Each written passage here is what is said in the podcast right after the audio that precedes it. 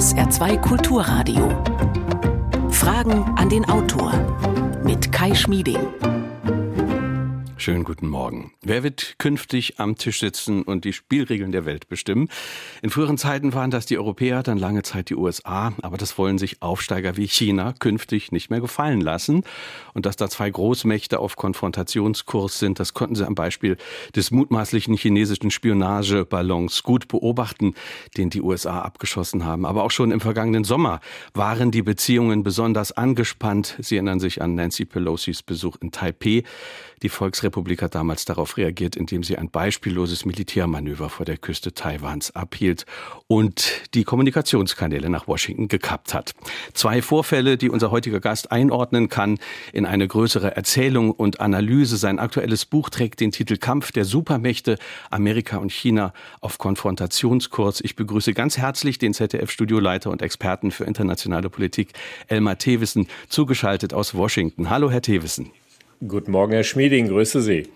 Elmar Thewissen schreibt im Buch, Joe Biden richtet die USA auf einen großen Konflikt mit China aus. Es geht um nichts weniger als um die Vorherrschaft in der Welt. Zitat Ende. Und er analysiert nicht nur die Felder, die entscheidend sind für diesen Wettlauf der Weltmächte, sondern auch, wie gefährlich das Ganze ist für die Welt und nicht zuletzt für uns hier in Europa. Machen Sie mit, liebe Hörerinnen und Hörer. Stellen Sie Ihre Fragen unter WhatsApp 0681 65 100 oder Telefon gleiche Nummer. Oder Sie senden uns die Fragen per E-Mail, Fragen an den Autor mit Bindestrichen dazwischen at sr.de unter allen, die sich beteiligen, verlosen wir drei Exemplare des Buches. Herr Thewissen, es gab in dieser Woche äh, nach der Münchner Sicherheitskonferenz widersprüchliche Signale. Der US-Außenminister behauptete, China wolle Waffen an Russland liefern. China wiederum hat am Freitag etwas vorgestellt, das manche einen Friedensplan für die Ukraine nennen. Wie schätzen Sie die aktuelle Lage ein? Kann China tatsächlich vermittelnd tätig sein? Also in der jetzigen Situation könnte es vermittelnd tätig sein. Der ukrainische Präsident Zelensky hat ja auch das Angebot aus China erstmal aufgenommen, äh, nicht gleich von vornherein alles kritisiert, sondern gesagt, er würde sich gern mit Xi Jinping einmal treffen. Mit anderen Worten, ihn beim Wort nehmen, wenn er es denn wirklich ernst meint mit diesem Friedensvorschlag ähm, zu dem ja gar nicht passt, dass eben bekannt ist, äh, bekannt geworden ist, dass China angeblich bereit sei, militärische Unterstützung zu liefern. Damit würde es ja Partei ergreifen und solange es das nicht tut, ist es zumindest jetzt noch in einer Position, wo es vermitteln könnte. Der Spiegel schreibt jetzt am Freitag, das russische Militär und ein chinesischer Drohnenhersteller verhandeln über die Massenproduktion von Kamikaze-Drohnen für Russland. Was ist denn von diesen Informationen äh, zu halten, die ja tatsächlich eine neue Qualität bringen würden in die Debatte über über eine mögliche militärische Unterstützung Russlands durch China. Ja, das sind Geheimdiensterkenntnisse der USA, die sie an ihre Verbündeten auch weitergegeben haben und die es eben mittlerweile in die Öffentlichkeit geschafft hat, war, haben. Warum? Weil eben der amerikanische Außenminister Blinken auf der Münchner Sicherheitskonferenz das sehr klar in einem Interview auch gesagt hat, dass China darüber nachdenkt. Und das hat vielleicht mit einem zu tun, nämlich, dass China null Interesse daran hat, dass Russland am Ende diesen Krieg verliert. Also China braucht ein Russland, das als Verbündeter im Kampf zwischen Autoritarismus und liberaler Demokratie an Chinas Seite steht. Es hat aber auch kein Interesse daran, dass Russland zu weit geht, also beispielsweise den Einsatz von taktischen Atomwaffen ähm, in diesen Krieg einbringt. Deswegen steht eben in diesem Friedensvorschlag von Xi Jinping auch mit drin, dass äh, ein Land auf keinen Fall Atomwaffen als erstes einsetzen darf und äh, dass es auch nicht mit deren Einsatz drohen darf. Man muss ja den Kontext sehen. Äh, China inszeniert sich äh, als Weltmacht, die den Frieden sucht, bekommt dafür möglicherweise auch äh, Zustimmung, auch gerade durch den globalen Süden ähm, und hat ja gleichzeitig große interne Probleme. Also das Wirtschaftswachstum flaut ab in der Pandemie oder nach der Pandemie. Es gibt weiter grassierende Korruption. Es gibt eine massive Überalterung der Gesellschaft.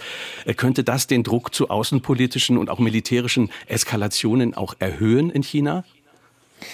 Da äh, streiten sich die Analytiker darüber, ob das eher den Druck erhöht und Xi Jinping einen außenpolitischen Konflikt, möglicherweise einen militärischen Konflikt sucht, um abzulenken von den eigenen Problemen, während andere der Meinung sind, nein, eben durch diese Probleme ist China eigentlich derzeit nicht stark genug, um beispielsweise ähm, Taiwan zu erobern und sich auf diese Weise mit den USA und mit westlichen Verbündeten anzulegen. Also wir ähm, wissen nicht genau, was Xi Jinping vorhat. Wir sehen aber einige Anzeichen von außen, die darauf hindeuten, dass er zumindest den Gedanken hat, äh, Taiwan anzugreifen, nicht nur durch seine Äußerungen auf dem jüngsten Parteikongress, sondern er hat tatsächlich seine Führungsmannschaft ausgetauscht und die wichtigen Funktionen im Führungsrat besetzt mit Personen, die Kriegserfahrung haben, die äh, eine militärische Vergangenheit haben. In den USA wird das als Signal gesehen, dass er eine Art Kriegskabinett zusammengestellt hat, um, wenn nicht jetzt innerhalb der nächsten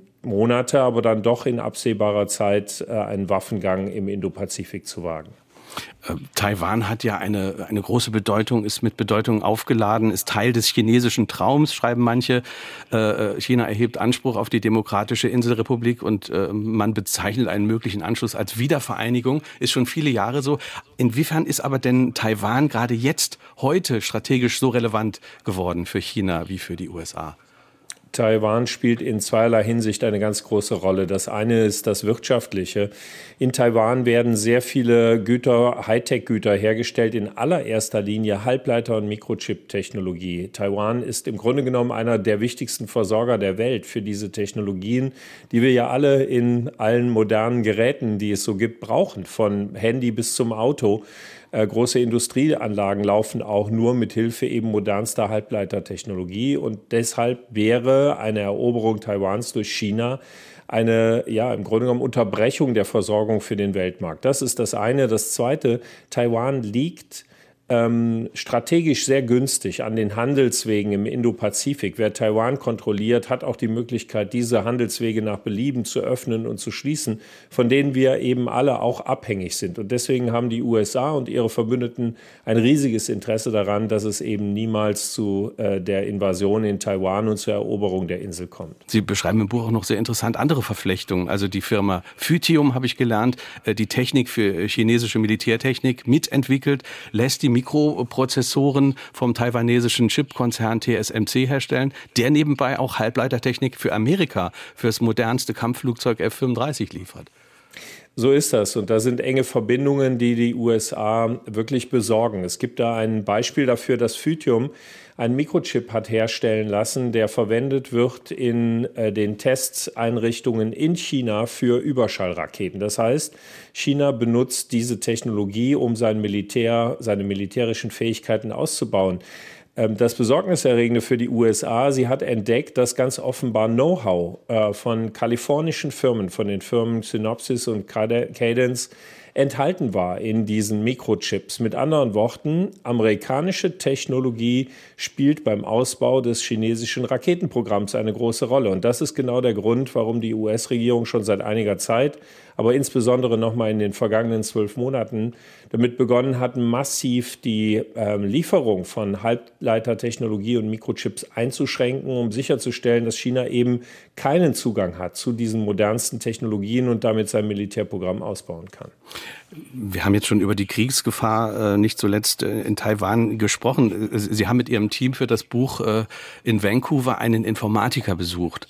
Der hat äh, ganz konkrete Kriegsszenarien simuliert. Wie sehen denn diese Szenarien aus? Also er ähm, nutzt im Grunde genommen alle verfügbaren Informationen. Michael Liu ist ein Informatiker und Experte, der Zugang hat sowohl zu den öffentlichen Informationen als auch zu, äh, ich sag mal, ranghohen Militärs in den USA. Und aufgrund dieser Informationen ähm, äh, stellt er Simulationen her, was im Indo-Pazifik passieren würde, wenn China beispielsweise Taiwan angreifen würde. Und bei diesen Simulationen hat er festgestellt, dass ähm, China das, was es fast wöchentlich macht, nämlich in die neutrale Zone um Taiwan einzufliegen mit Dutzenden von Kampfflugzeugen, dadurch in der Lage wäre, relativ einfach auch die Flugzeugträgergruppen der USA in der Region anzugreifen und durch seine Technologie sowohl die Flugzeuge als auch durch neueste Raketen, auch diese vorhin schon erwähnten Überschallraketen, in der Lage wäre, ganze Flugzeugträgergruppen zu versenken. Das, was er herausgefunden hat, ist im Grunde genommen, China wäre in der Lage, die USA im Indopazifik zu besiegen. Und das stimmt überein mit dem, was das Pentagon selber bei Simulationen im Jahr 2021 herausgefunden und danach auch veröffentlicht hat dass China in der Lage wäre, solch einen Waffengang zu gewinnen.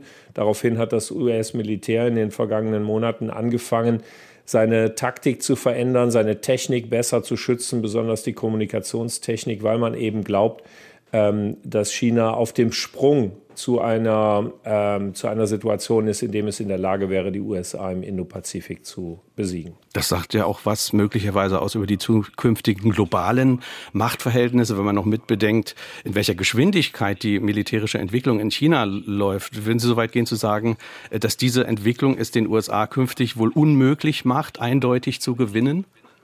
Das ist im Grunde genommen die Schlussfolgerung daraus. Also selbst wenn man nicht in der Lage wäre, die USA zu besiegen im Indopazifik, könnte China dafür sorgen, dass äh, es ein Patt gibt, dass es äh, im Grunde genommen eine Art Kalten Krieg mit militärischen Mitteln gibt, umgekehrt auch für die USA ähm, es möglich ist, China einen Sieg im Indopazifik zu verweigern, indem man selber seine militärischen Kapazitäten ausbaut. Das passiert übrigens jetzt.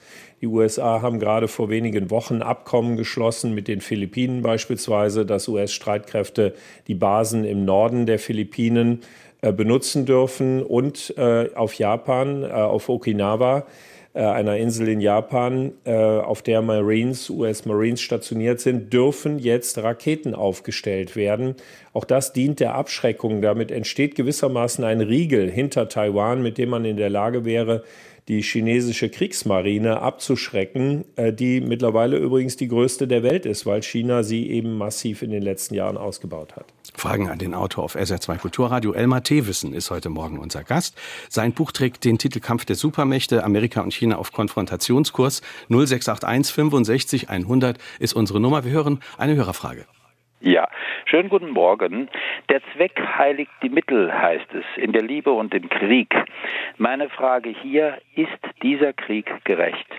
Äh, diese Idee wurde ja bereits unter den alten Philosophen hin und her gewälzt, in unterschiedlicher Art, Cicero, Seneca, Augustinus, um nur ein paar zu nennen.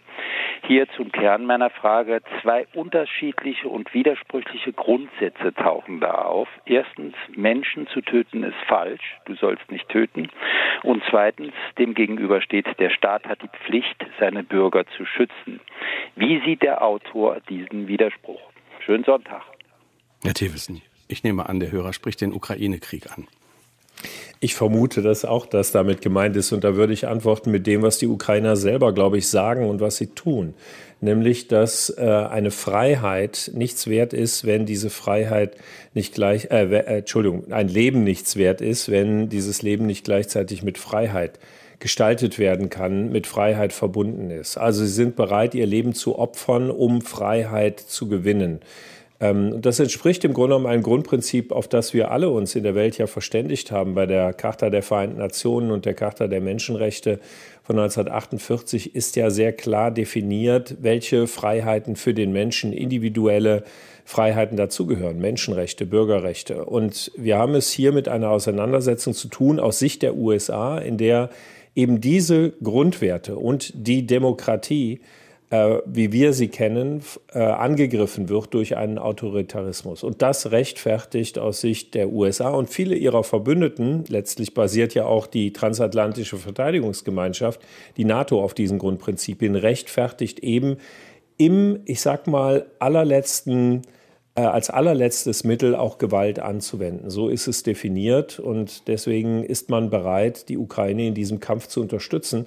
Weil wenn man das nicht täte, würde es das Signal senden, dass die ähm, territoriale Integrität und die Souveränität eines Staates nichts mehr wert ist, ähm, ähm, weil man eben ähm, ohne irgendeinen Widerstand diesen Staat erobern kann. Und das ist ein wichtiges Signal, das von diesem Ukraine-Krieg natürlich ausgeht, auch im Hinblick auf China.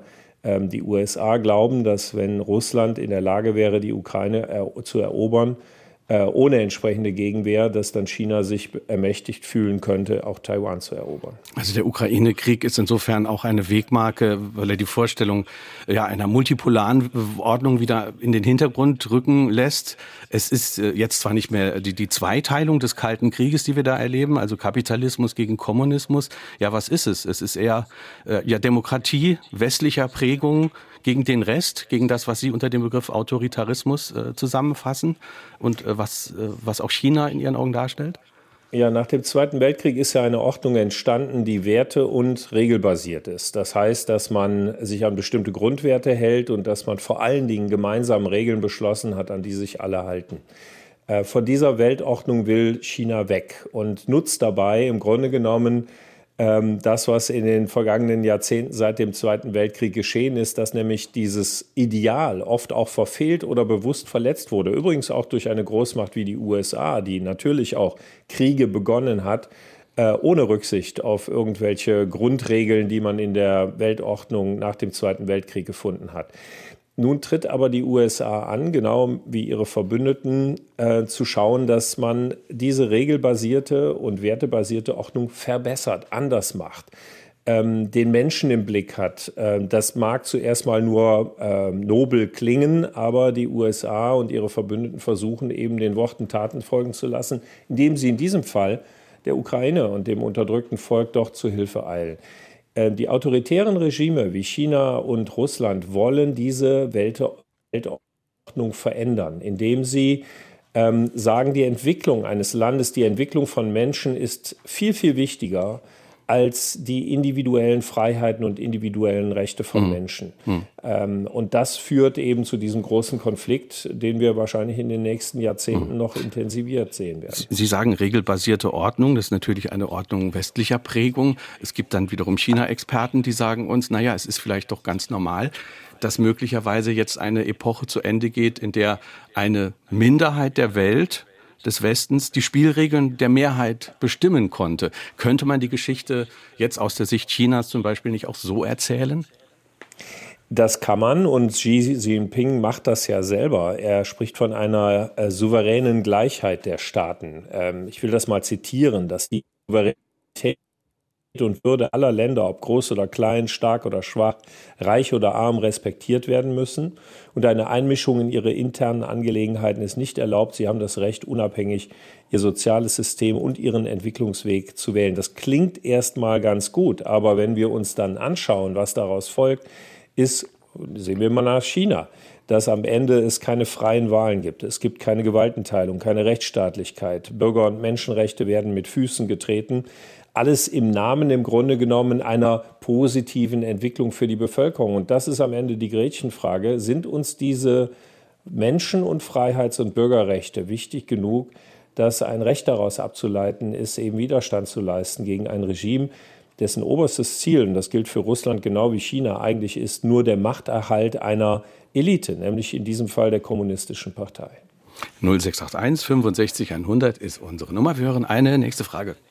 Sollte sich herausstellen, dass China doch Waffen an Russland liefert, wie würden die USA und die Weltgemeinschaft darauf reagieren? Und wäre das eine weitere Eskalationsstufe im Ukraine-Krieg? Herr Thewissen, bitte. Ich glaube ja, weil die USA darauf antworten wollen und auch müssen. Präsident Joe Biden hat gerade in einem Interview mit ABC News genau das gesagt, dass man mit Sanktionen reagieren würde. Und ich hatte Gelegenheit in Warschau letzte Woche, äh, wo Biden ja eine Rede gehalten hat, am Abend dieser Rede dann mit führenden Beratern oder engen Mitarbeitern von Joe Biden zu reden. Das war ein Hintergrundgespräch, auch Kolleginnen und Kollegen waren dabei. Man konnte wirklich in das Einzelgespräch hineingehen mit, ja, die Namen darf ich nicht nennen, das sind die Regeln bei solchen Gesprächen. Äh, aber mit wirklich engsten Regierungsberatern. Und ich habe zwei von ihnen gefragt, ganz gezielt genau danach, was würde passieren, wenn China Waffen an Russland liefert? Und die klare Antwort, man würde Sanktionen verhängen, die ähnlich der, denen sind, die man gegen, gegen Russland verhängt hat. Mit anderen Worten, äh, Chinas Wirtschaftskraft treffen äh, im Bereich der Hochtechnologie, im Bereich ähm, von, von Wirtschaftsgütern, die wichtig sind für das Land.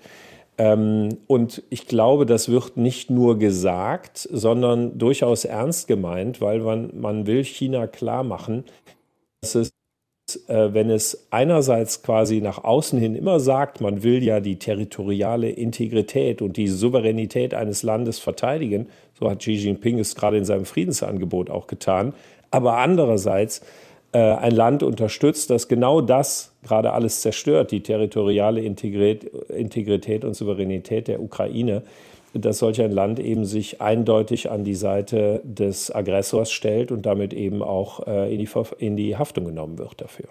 Was heißt das konkret an, an Maßnahmen? Das heißt Sanktionen. Also man würde beispielsweise die Sanktionen gegen die chinesische Hochtechnologie massiv ausdehnen. Man würde schauen, in welchen Bereichen die wirtschaftliche Zusammenarbeit, der Handel mit China eingeschränkt werden könnte.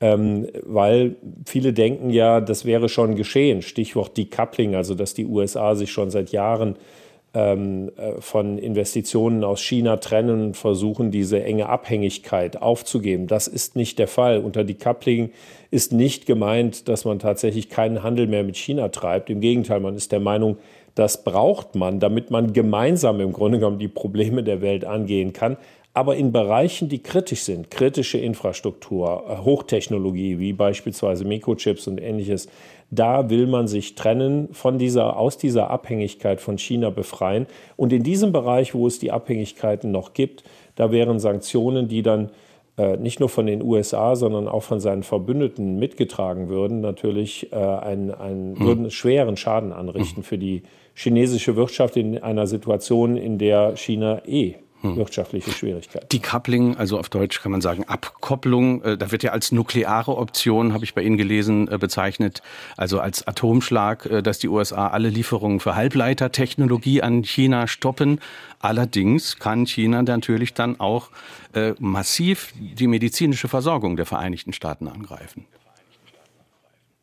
Absolut, das ist ein Bereich, in dem nicht nur die USA, sondern auch Europa im Übrigen abhängig sind von China, weil wir bestimmte Vorläuferstoffe für wichtige Medikamente aus China bekommen. Und tatsächlich am Rande eines Volkskongresses vor einigen Jahren hat auch ein ähm, führender Wissenschaftler Chinas damit gedroht, äh, wenn der Westen gegen uns vorgeht, wenn er uns unter Druck setzt, dann sind wir in der Lage und bereit, diese Vorläuferstoffe zum Beispiel für Antibiotika einfach nicht mehr zu liefern. Das würde dazu führen, dass Europa und die USA nicht in der Lage wären, Antibiotika selber herzustellen.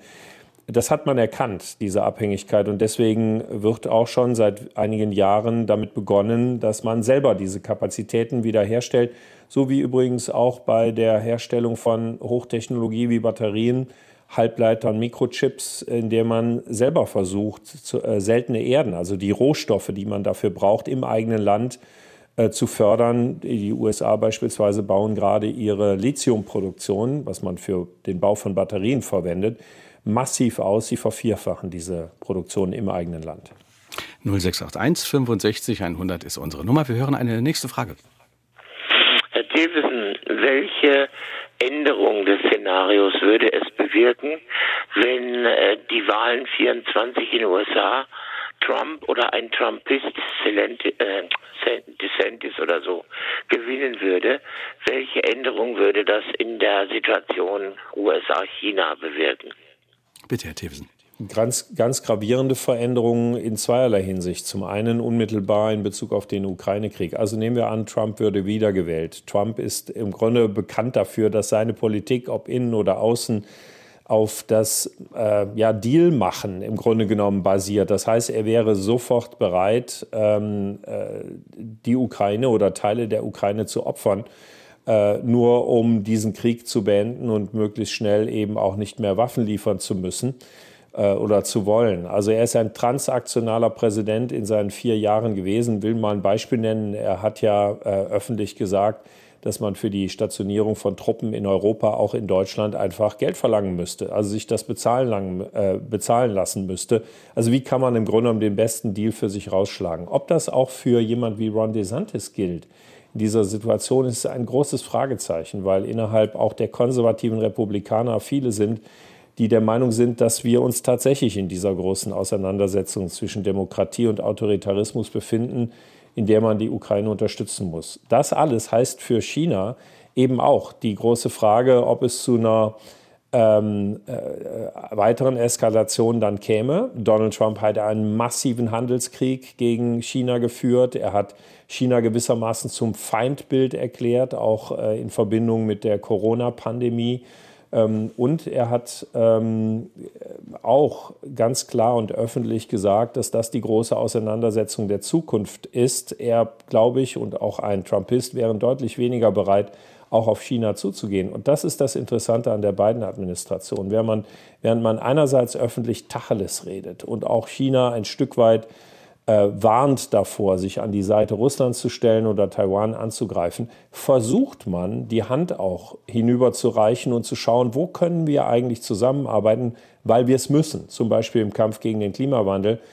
Da äh, hat es in den letzten Monaten ja Gespräche und auch Fortschritte gegeben. Also es ist eben nicht einfach nur das Drohen und man steuert auf einen großen Konflikt, vielleicht gar Krieg zu, sondern man versucht auch Wege mhm. zu finden, wie man miteinander auskommen kann zum Wohl äh, der ganzen Welt. Aber die innere Spaltung äh, Amerikas, entnehme ich Ihrem Buch, oder der USA, äh, die bringt weiter auch ein Eskalationsrisiko.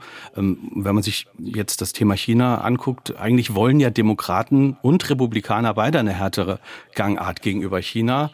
Äh, Biden aber wird ja um jeden Preis beweisen müssen, dass er China nicht unterschätzt, dass er die Gefahr ernst nimmt. Und ich finde, man merkt es auch an seiner äh, Rhetorik. Möglicherweise können sich da ja auch mal Dinge hochschaukeln. Also seine Rhetorik hat sich ja da auch schon sehr stark verändert. Absolut. Also verändert würde ich nicht sagen, aber wir haben gerade bei der Ballonaffäre vor wenigen Wochen ja erlebt, dass durch den Druck, den es gab ähm, im, im politischen Raum von Demokraten und Republikanern, auf einmal das Weiße Haus und auch Joe Biden sich unter Druck fühlten, mehrere andere Objekte abgeschossen wurden, die Rhetorik sich verschärft hat gegenüber China. Aber im Grundsatz redet man schon seit Beginn dieser Administration Tacheles. Im März 2021 gab es ein ich sag mal, mittlerweile sagenumwobenes Treffen der führenden Außenpolitiker der USA und Chinas. Äh, Wang Yi war da, Yang Yechi auf der einen Seite, auf der anderen Seite Anthony Blinken, Jake Sullivan, der nationale Sicherheitsberater. Und man hat sich vor laufenden Kameras die Dinge an den Kopf geworfen, sich heftig gegenseitig kritisiert. Aber auf dieser Basis dann ja eine Klarheit erreicht, ähm, mit der man dann mal herangehen kann und rausfinden kann, wo kann man auch zusammenarbeiten. Und in diesem Geist, sage ich jetzt mal, haben alle weiteren Gespräche mit China stattgefunden. Anthony Blinken wäre nach Peking gereist, wenn der Spionageballon nicht dazwischen gekommen wäre und hätte genau dasselbe getan, genau wie die Chinesen auf der anderen Seite. Und man hätte wahrscheinlich doch Wege gefunden, miteinander zusammenzuarbeiten, weil beide Seiten kein Interesse daran haben, dass das Ganze ausufert in einen großen Konflikt, vielleicht der weit über die Grenzen vom Indopazifik hinausgehen würde. Ist ja zwei Kulturradio Fragen an den Autor heute mit Elmar T. Wissen. Ich sage nochmal den Buchtitel Kampf der Supermächte. Amerika und China auf Konfrontationskurs. 0681 65 100 ist unsere Nummer. Wir hören einen nächsten Hörerbeitrag. Ein Politiker des 20. Jahrhunderts sprach einmal von der Erde als einem Wanderpokal. Die Chinesen sind ein kluges Volk und sie sind zahlreicher als die US-Amerikaner. Wird der Wanderpokal Erde in 50 Jahren den Chinesen gehören? Davon ähm, kann man ausgehen, wenn man sieht, ähm, welchen Aufstieg China in den vergangenen Jahrzehnten genommen hat. Dass China in der Lage war, seine Wirtschaft massiv auszubauen, dass China in der Lage ist, sein Militär auch massiv auszubauen. Zumindest ist das ganz klar das Ziel Chinas, äh, die dominierende Kraft in der Welt zu sein. Es gibt auch ein Zieldatum, eigentlich 2049. Das ist der 100. Jahrestag der Gründung der Volksrepublik China. Und Xi Jinping setzt alles daran, zu diesem Zeitpunkt tatsächlich Dominanz zu erreichen, die weit über den Indopazifik hinausgeht. Die entscheidende Frage ist, ob der Westen stark genug ist. Äh, nicht der Westen, das ist eigentlich die falsche Bezeichnung, weil ähm, die ähm, Staaten und Länder, die sich dieser werte- und regelbasierten Ordnung verpflichtet fühlen, und da sind viele Länder dabei, auch in äh, anderen Gegenden der Welt im Indopazifik selber, die bereit sind, gegenzuhalten, weil sie glauben, dass eine chinesische Dominanz am Ende äh, schlecht ist für den Rest der Welt, weil die Demokratie dadurch gefahr, gefährdet ist. Und deswegen machen Länder wie Japan, Thailand, Philippinen und andere in der Region eben ähm, mit daran, sich zu beteiligen, Chinas ähm, wirtschaftlicher und auch militärischer Erpressung, so wird das von diesen Staaten gesehen, äh, die Stirn zu bieten. Und die USA hm. sind ihr großer und wichtigster Verbündeter. Verbündeter An, andererseits ist, ist das, was Sie Autoritarismus äh, nennen, ja auch äh, in vielen Ländern der Welt auch durchaus erfolgreich, muss man ja sagen. Äh, Sie bringen das Beispiel Ruanda. Äh, Kagame orientiert sich ganz stark am chinesischen Vorbild dessen autoritäres Entwicklungsmodell aus seiner Sicht viel erfolgreicher ist als das der zerfallenden westlichen Demokratien. Also das hat ja schon auch eine, eine Wirkung und ist erfolgreich, dieses Modell. Ja.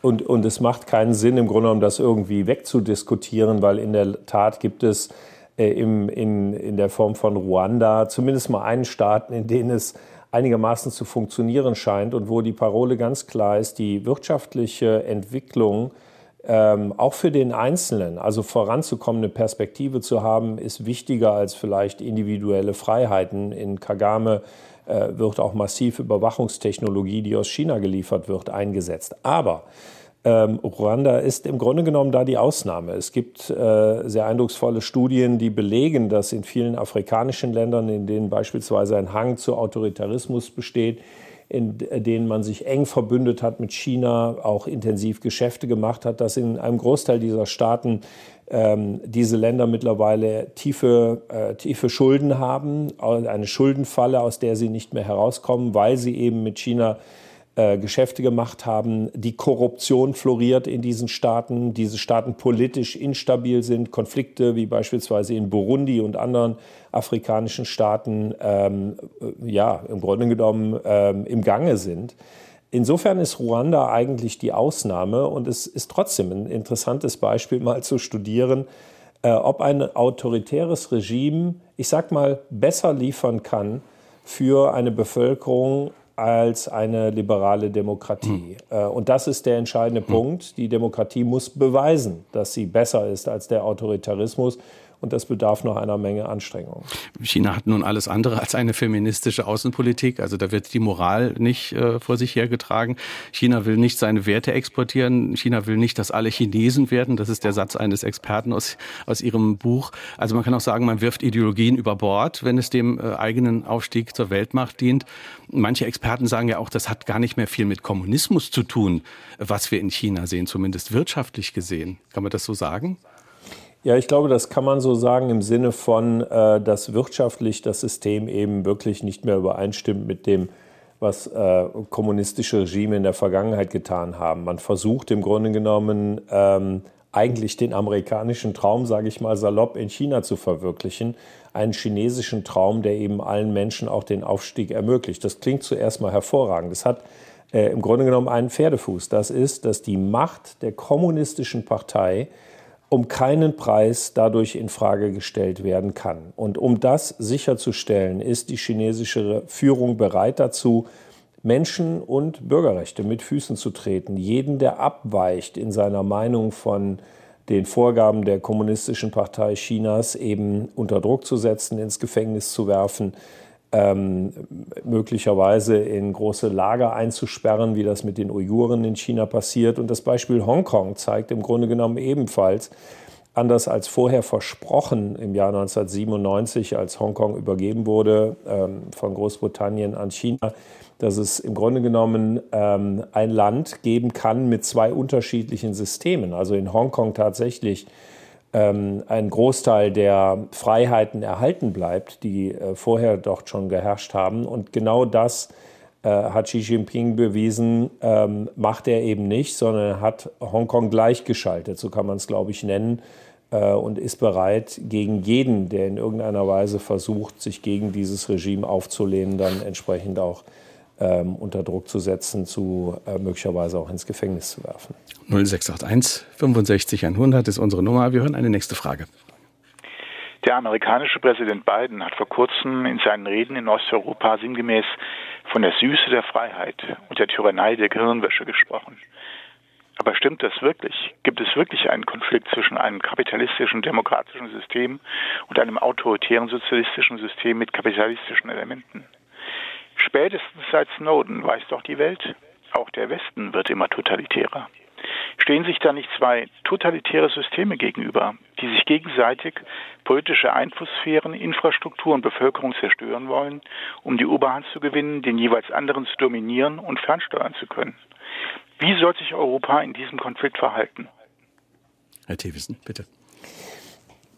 Ja, man hat es natürlich recht einfach aus der Vergangenheit heraus den USA äh, genau das auch vorzuwerfen, dass es letztlich ja nur um die Ausdehnung der Machtinteressen geht. Und ich sprach es vorhin schon einmal an, ähm, dass wir ja Kriege erlebt haben, die von den USA vom Zaun gebrochen wurden und unter denen Millionen von Menschen gelitten haben und viele auch äh, mit ihrem Leben bezahlt haben. Das heißt, diese, diese Großmachtpolitik, die, kennen, die China jetzt betreibt, die kennen wir äh, teilweise auch von den USA. Und das heißt ja nicht im Umkehrschluss, ähm, dass man das rechtfertigen kann, sondern im Gegenteil. Es sollte Ansporn sein, äh, die USA beim Wort zu nehmen und allen voran Joe Biden und zu schauen, dass man es besser macht als früher, äh, weil es hier um mehr geht, nämlich tatsächlich zu verhindern, dass ein Regime, das eben die Bürger- und Menschenrechte mit Füßen tritt, am Ende definiert, wo es langgeht in der Welt. Und wir in Europa können das im Grunde genommen am eigenen äh, Beispiel momentan durchexerzieren. Wir haben ein Land wie beispielsweise Ungarn, in der in dem ein Premierminister an der Macht ist, gewählt vom Volk, äh, allerdings mit einem Wahlsystem, das äh, eine Mehrheit massiv vergrößert, die man relativ klein gewonnen hat durch die Verteilung der Sitze im Parlament. Und dieser Premierminister spricht davon, dass sein Land eine illiberale Demokratie ist und dass die Gewaltenteilung oder dass die Pressefreiheit eingeschränkt werden kann ähm, weil man am Ende damit erfolgreicher ist. Mit anderen Worten, äh, es dann keine Demokratie mehr wäre, jedenfalls nicht mit den äh, Grundprinzipien, die wir kennen, sondern ein autoritäres Regime. Und er scheint damit in Ungarn äh, Wählerstimmen äh, bekommen zu haben. Und wir sehen ja auch in Italien, in Frankreich, in Deutschland und anderswo, dass es rechtspopulistische Strömungen gibt, die äh, rechtsextreme und autoritäre Züge vertreten und versuchen, die Regierungen, die Systeme entsprechend umzubauen. So, und das führt uns vor der großen Frage, wollen wir das? Äh, ist das etwas, was tatsächlich langfristig erfolgreicher sein kann und auch soll? Allerdings, äh, wir müssten dafür bereit sein, eine Menge Freiheiten aufzugeben. Und das ist die Frage, vor der wir, glaube ich, auch in Deutschland stehen in diesem Zusammenhang. Sie schreiben, China schafft es immer wieder in der EU, da Zwietracht zu sehen. Also da ist auch das Beispiel Ungarn. Äh, Ungarn bezeichnet sie als eine Art trojanisches Pferd innerhalb der EU, arbeitet auch mit Huawei weiter zusammen. Ähm, jetzt haben Sie auf der anderen Seite Italien erwähnt. Äh, also was Italiens China-Politik angeht, da hat ja Frau Meloni dieses Seidenstraßenprojekt sehr scharf kritisiert, habe ich in einer Meldung gelesen. Ja, deswegen ist das auch nicht einfach übertragbar. In jedem Land gilt das Gleiche und ähm, dass, dass ein rechtspopulistisches Regime von vornherein ähm, äh, China-freundlich ist. Das sehen wir übrigens auch in den USA, die Trumpisten beispielsweise, die im Gegenteil sogar China zum großen Feindbild aufgebaut haben. Nicht, weil sie selber keinen Hang zum Autoritarismus hätten, den haben sie sehr eindeutig. Sie wollen den Menschen vorschreiben, wo es lang zu gehen hat, statt statt für, ich sag mal, progressive, zukunftsgewandte ähm, ähm, Öffnung des Landes in vielen Bereichen weiter einzutreten. Wir sehen das am Beispiel Florida, wo Ron DeSantis eifrig dabei ist, den, den Bundesstaat ein Stück weit umzubauen in, in eine autoritäre Richtung. Also vor diesem Hintergrund, es gibt hier keine Eindeutigkeit, aber es gibt im Grunde genommen die Notwendigkeit, sich zu entscheiden. Will man diesen Weg weiter verfolgen, weil man denkt, langfristig ist das erfolgreicher und alle haben mehr davon? Mhm. Oder sind uns diese individuellen Freiheiten so wichtig, dass wir nicht akzeptieren, ähm, dass Dinge wie beispielsweise die Pressefreiheit, die Meinungsfreiheit, mhm. Äh, die Gewaltenteilung eingeschränkt werden. Die Frage ist aber, was sind die konkreten äh, Konsequenzen? Also äh, ganz klar gefragt, können Länder wie Deutschland oder andere in der EU wenn es zum Schwur kommt, sich überhaupt leisten, weniger Handel mit China zu betreiben, weil wir verdienen ja auch gutes Geld. Also ich denke an, an Luxuslimousinen, an Werkzeugmaschinen, an Kraftwerksturbinen. Das ist ja auch alles mit ein Grund, warum wir diese Finanzkrisen so gut überstanden haben. Können wir uns überhaupt Ab leisten, auf China zu verzichten?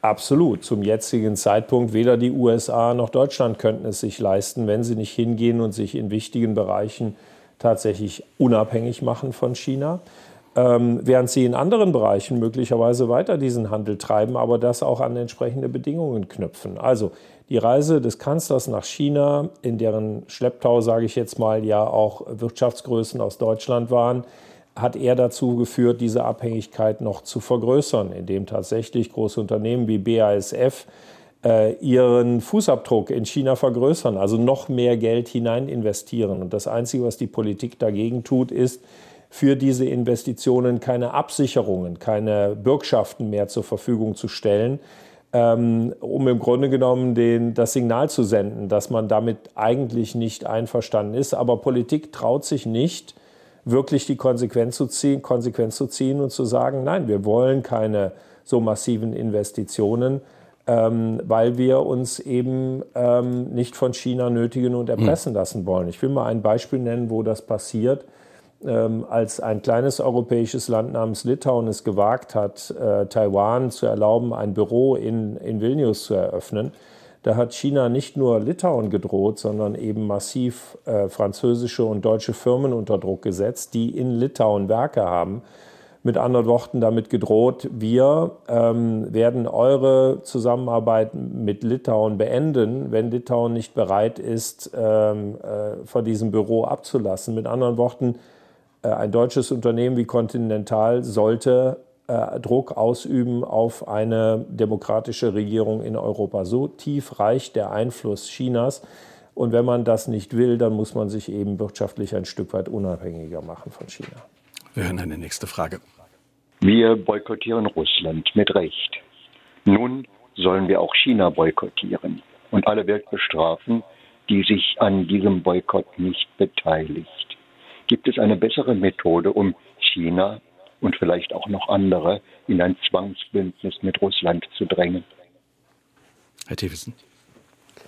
Äh, ironische Frage. Ähm, ich glaube, in diesem Fall ist tatsächlich die Lesart in Washington, dass nur ein starkes Signal und dass ähm, äh, offene Worte und ehrliche Worte am Ende ähm, bei China ankommen äh, und in der Lage äh, sind, China davon abzuhalten, sich an die Seite Russlands zu stellen. Das hat übrigens sogar funktioniert. Bis heute gab es eben keine eindeutige Waffenhilfe für Russland durch China.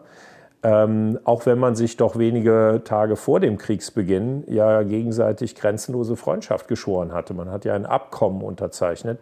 Aber China hält sich ein Stück weit zurück. Und das hat auch einen guten Grund, weil China schon sieht, dass in diesem Konflikt die Souveränität eines Landes, äh, in diesem Fall der Ukraine, massiv eingeschränkt und die, äh, die territoriale Integrität dieses Landes ähm, beschädigt wird. Und genau das will China ja auf keinen Fall als Signal in die Welt sehen, weil das würde ja heißen, dass der Anspruch, den es selber hat, nämlich dass Taiwan zu China gehört, damit auch in Frage gestellt wird. Mit anderen Worten, der Druck hat funktioniert, bisher jedenfalls.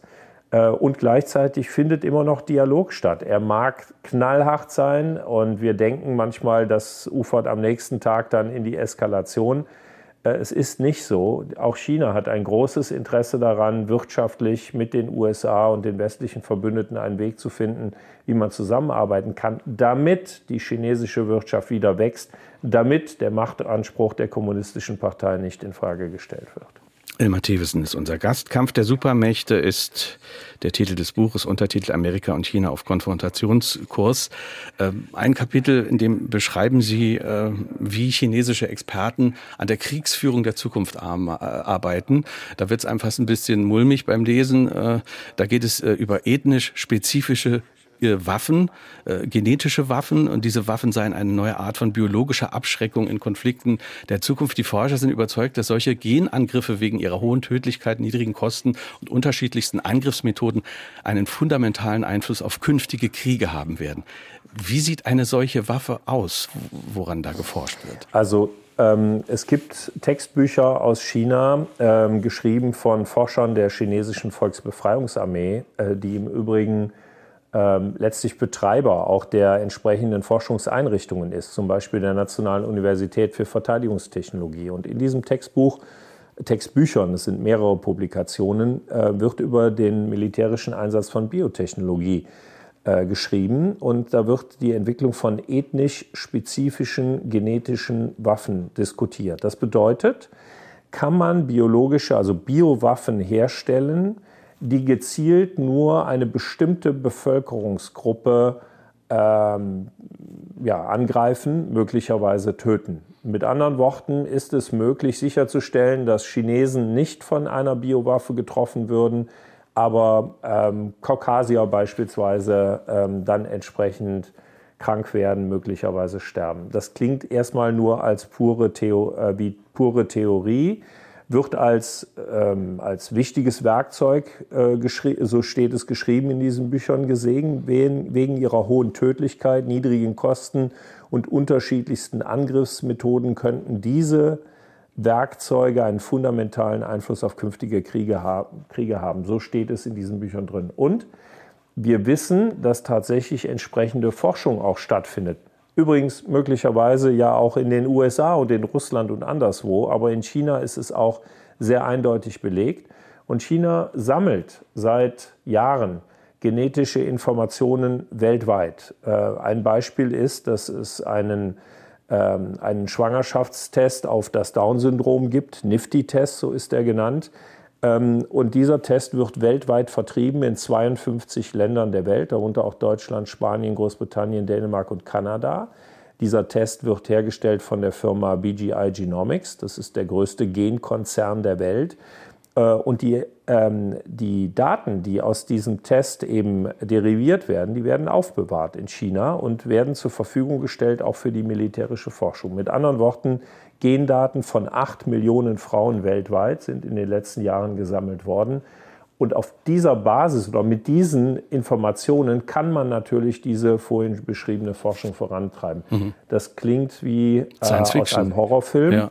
Ähm, aber es ist belegt, dass chinesische ja. Forscher an genau so etwas arbeiten. Sie schreiben auch, die USA forschen möglicherweise an genetischen äh, Waffen. Da, da, gibt es auch immer wieder äh, Berichte.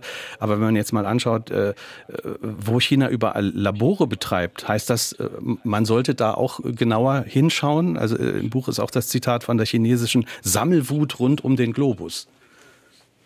Ja, das ist sehr wichtig. Ich will mal ein Beispiel dafür nennen. China hat im Zuge der Pandemie Staaten angeboten, äh, Testlabore äh, zu betreiben in diesen Ländern und auch die Kosten komplett zu tragen. Das hat China übrigens auch gegenüber den USA getan und speziell in einigen Bundesstaaten an der Westküste der USA angeboten, also äh, Covid-Tests, Labors aufzumachen.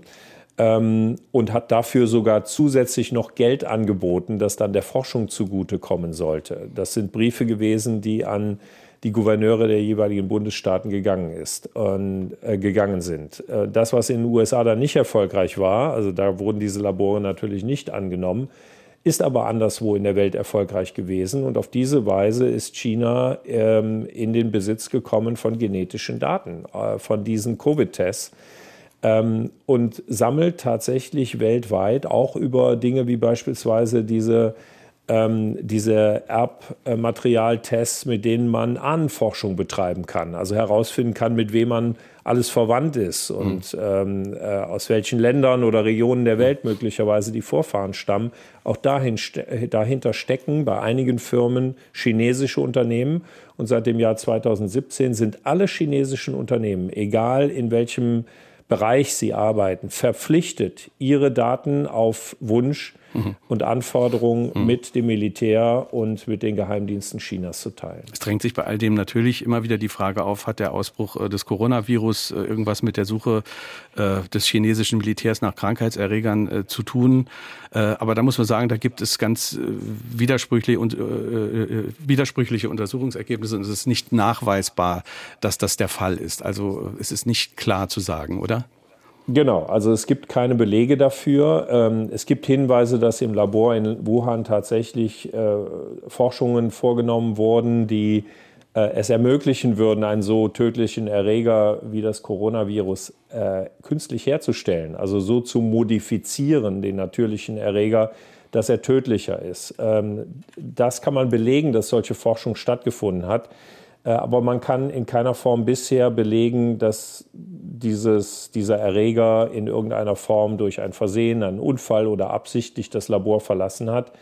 Ähm, obwohl das sehr intensiv von der Weltgesundheitsorganisation, aber auch äh, äh klar gesagt von den Geheimdiensten überprüft worden ist. Die amerikanischen Geheimdienste ähm, sind nicht zu einem eindeutigen Schluss gekommen, was das angeht. Und insofern ähm, wird es wahrscheinlich noch eine Weile dauern, bis wir vielleicht, vielleicht aber auch nie erfahren, wie das ähm, mhm. ähm, Coronavirus eigentlich aus, aus Wuhan entstanden und entkommen ist. Wir hören eine nächste Frage. Wo bleibt der Gedanke, Frieden schaffen ohne Waffen? Der Ukraine-Diskurs polarisiert wie die Corona-Pandemie, sagen Sprachwissenschaftler. Wir sehen von unserer sicheren Warte aus Krieg und Debatten über Befriedung in der TV-Berichterstattung und in Talkshows. Was sind eigentlich Defensivwaffen und wen bezeichnen einige Menschen als Lumpenpazifisten? Herr Thewissen, kämpft bald wieder der gesamte Osten gegen den gesamten Westen? Herr Thewissen, Ihre Antwort. Absolut legitime Frage und Defensivwaffen gibt es eigentlich nicht. Waffen sind immer darauf ausgerichtet, ein Ziel zu erreichen und damit sind sie offensiv. Ähm, es ändert aber nichts daran, ähm, dass äh, die Ukraine komplett erobert worden wäre und dem russischen Territorium einverleibt worden wäre, wenn man keine Waffen an die Ukraine geliefert hätte und liefern würde. Also es kann immer noch passieren. Das Interessante ist ja, dass trotz all dieser Waffenlieferungen, trotz all dieser Unterstützung und auch der Erfolge der ukrainischen Streitkräfte auf dem Schlachtfeld, äh, Wladimir Putin bisher nicht bereit ist, auch nur ein Jota von dem abzurücken, was er vor dem Beginn des Krieges mal als Ziele formuliert hat. Und diese Ziele gehen ja weit über die Ukraine hinaus. Also es geht nicht nur um die Eroberung der Ukraine, sondern es geht auch darum, den Einflussbereich Russlands ähm, äh, in ganz Osteuropa auszudehnen, im Grunde genommen das alte Sowjetreich in weiten Teilen wieder herzustellen. So, und vor dem Hintergrund muss man sich natürlich schon die, die Frage stellen, kann man das zulassen? Will man das zulassen? Ähm, ähm, ist das nicht etwas, was am Ende noch mehr Krieg, noch mehr Zweiteilung Europas erzeugt, wenn man das zuließe? Und ähm, die Regierungen in Europa sind nicht mal ebenso mit Fingerschnippen, sondern nur durch intensives Nachdenken und auch mit viel Zögern und Zaudern. Wir haben das in Deutschland erlebt, zu dem Schluss gekommen, das kann man auf keinen Fall zulassen, weil es eben tatsächlich mehr Krieg bedeutet als das, mhm. was wir bisher erlebt haben. Und deswegen äh, gehöre ich persönlich, das ist meine persönliche Meinung, auch zu denen, die der Meinung sind, man muss äh, Wladimir Putin daran hindern, seine Kriegsziele zu erreichen und nur durch die Lieferung von Waffen, mit der die Ukraine in der Lage ist, auch Territorium zurückzuerobern, so viel wie möglich, erzeugt man möglicherweise äh, ein Interesse Russlands und Wladimir Putins, sich doch an den Verhandlungstisch zu setzen, äh, unter Abstrichen von seinen ursprünglichen hm. Kriegszielen. Drei Minuten haben wir noch. Wir schauen nach vorne. Äh, China ist das Thema Ihres Buches. Wir haben diesen Krieg im Herzen Europas. Die Frage ist, wie wird China nun weiter agieren? Wird es möglicherweise Lehren aus den Ereignissen ziehen, beispielsweise was das Bild angeht, das man von den USA hat? Wie wird das wirken auf China? Ähm, ich glaube ja, dass China sehr genau studiert, ähm, was die Schlussfolgerungen sein müssen aus dem Ukraine-Krieg. Deswegen, äh, wie vorhin gesagt, sich derzeit noch zurückhält in einer massiven militärischen Unterstützung für die Ukraine. Ähm, ich glaube, China sieht auch, dass im Indopazifik äh, die USA es schaffen, Bündnisse ähm, zu schmieden, beispielsweise äh, mit einem Wirtschaftsforum, das Joe Biden aus der Taufe gehoben hat, mit anderen, mit Japan äh, und Indien äh, und Thailand und Malaysia und vielen anderen Staaten. Also China muss sich selber die Frage stellen, ob es in der Lage ist, wirtschaftlich weiter zu wachsen und ähm, den Fortschritt für die eigene Bevölkerung zu bewerkstelligen, wenn es auf Konfrontationskurs ist mit den Staaten in dieser Region und mit den USA.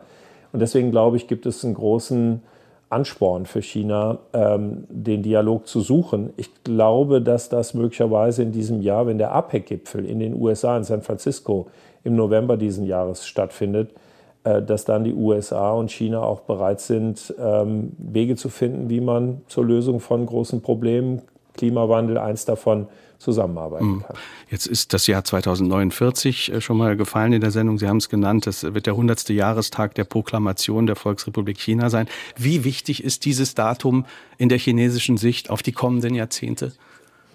Äh, unglaublich wichtig für Xi Jinping, auch ganz persönlich. Er ist der festen Überzeugung, er muss das chinesische Reich bis dahin so wieder errichten, wie es das vor Jahrhunderten gegeben hat. Mit anderen Worten, ein Reich, das das stärkste in der gesamten Region ist. Und er hat den Anspruch darüber hinaus auch äh, in der gesamten Welt dominieren kann, äh, mit seiner Lesart, dass der Autoritarismus am Ende erfolgreicher ist als die liberale Demokratie. Deswegen ist, selbst wenn es nicht zum Konflikt kommt innerhalb der nächsten ein, zwei Jahre, auch zum Konflikt militärischer Art im Indopazifik, dass das bestenfalls aufgeschoben, aber nicht aufgehoben ist. Also sobald China die entsprechende Stärke gewonnen hat, auch bereit ist, äh, Taiwan anzugreifen, um ähm, die, wie er sagt, territoriale Integrität Chinas wiederherzustellen bis 2049. Ganz kurze Frage zum Schluss. Was kann der Westen tun, um seine Vorstellung von Freiheit auch in einer Welt behaupten zu können, in der China mehr Mitspracherechte dann letztlich haben wird? es besser machen als in den vergangenen Jahrzehnten. Das heißt, eine Weltordnung bauen, die zwar auch regel- und wertebasiert ist, aber dann auch wirklich tut, was sie sagt. Äh, mit anderen Worten dafür sorgt, dass Menschen rund um den Globus etwas davon haben, statt im Grunde genommen nur einige wenige in Europa oder in den USA. Dankeschön, Elmar Thewissen. Vielen Dank für dieses Gespräch. Schöne Grüße nach Washington und ich wünsche Ihnen eine gute Nacht. Ich glaube, bei Ihnen ist jetzt gleich 4 Uhr oder so. genau, Dankeschön. Alles Dankeschön. Gute. Kampf der Supermächte, Amerika und China auf Konfrontationskurs, erschienen bei Pipa. 336 Seiten kosten 22 Euro. Jeweils ein Exemplar geht an Edgar Werner Müller aus Wiebelskirchen, an Wilhelm Irsch aus Rehlingen-Siersburg und an Eberhard Merck aus Köln. Kommende Woche Jochen Marmitz Gast, Gilda Sahebi. Ihr Buch trägt den Titel Unser Schwert ist Liebe, die feministische Revolte im Iran. Gilda Sahebi ist Autorin und Journalistin. Sie steht mit vielen Menschen im Iran im Kontakt und kennt die Situation dort sehr gut. Sie meint, was im Iran geschieht, ist feministische Weltgeschichte. Sie analysiert die Revolte auf ganz verschiedenen Ebenen und spricht etwa über die Wirkung der Popkultur und der Musik, aber auch die lange Geschichte der gewaltvollen Unterdrückung. Das in der kommenden Woche. Ich bin Kai Schmieding. Danke herzlich fürs Zuhören. Tschüss.